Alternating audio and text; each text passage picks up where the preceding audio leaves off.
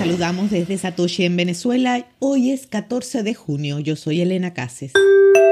Binance aclara qué causó los problemas de retiro de Bitcoin. Binance escribió que estaba, y cito, reparando varias fallas menores de hardware en los nodos de consolidación de billetera, lo que provocó que las transacciones anteriores que estaban pendientes se transmitieran a la red después de que se repararon los nodos. La compañía dijo que estas transacciones de consolidación pendientes tenían una tarifa de gas baja, lo que resultó en que las transacciones de retiro posteriores que apuntaban a una UTSO de consolidación pendiente se atascaran y no se pudieran procesar con éxito. Para solucionar estos problemas, Binance dijo que tenía que cambiar la lógica para tomar solo uso de transacciones de consolidación o de retiro exitosas.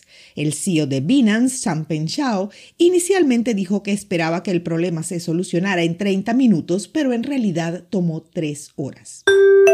Coinbase recorta fuerza laboral en un 18%. En una entrada de blog dirigida al personal el martes, el CEO Brian Armstrong escribió que la decisión se tomó para, y cito, garantizar que nos mantengamos saludables durante esta recesión económica. También dijo que Coinbase había crecido demasiado rápido y había contratado en exceso. El equipo de Coinbase se cuadruplicó en los últimos 18 meses a unos 5.000 empleados. Según un archivo de la SEC de Coinbase, aproximadamente 1.100 de estos empleados ahora serán despedidos. Los afectados serán notificados a través de sus correos electrónicos personales, se agregó, ya que la compañía decidió cortar su acceso al sistema de Coinbase antes de notificar el despido para, y cito, garantizar que ni siquiera una sola persona tomara una decisión precipitada que perjudicara a la empresa o a ellos mismos. Bitcoin se desliza por debajo de los 21 mil dólares por moneda. Bitcoin cayó a mínimos de 20.950 según datos de CoinMarketCap, antes de recuperarse a su precio actual de alrededor de 22 mil dólares, una caída de más del 6% en un día. Con una capitalización del mercado actual de 430 mil millones, Bitcoin ha bajado más del 66% desde su máximo histórico de 68.789 dólares por moneda registrado en noviembre de 2021.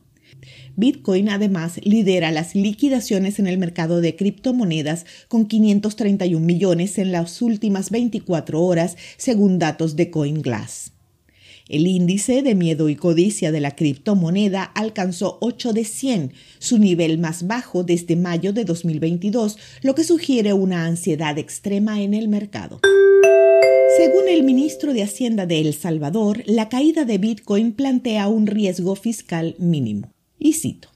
Cuando me dicen que el riesgo fiscal para El Salvador por Bitcoin es alto, lo único que puedo hacer es sonreír dijo el ministro de Hacienda de El Salvador, Alejandro Zelaya, en una conferencia de prensa según un informe de la Deutsche Welle.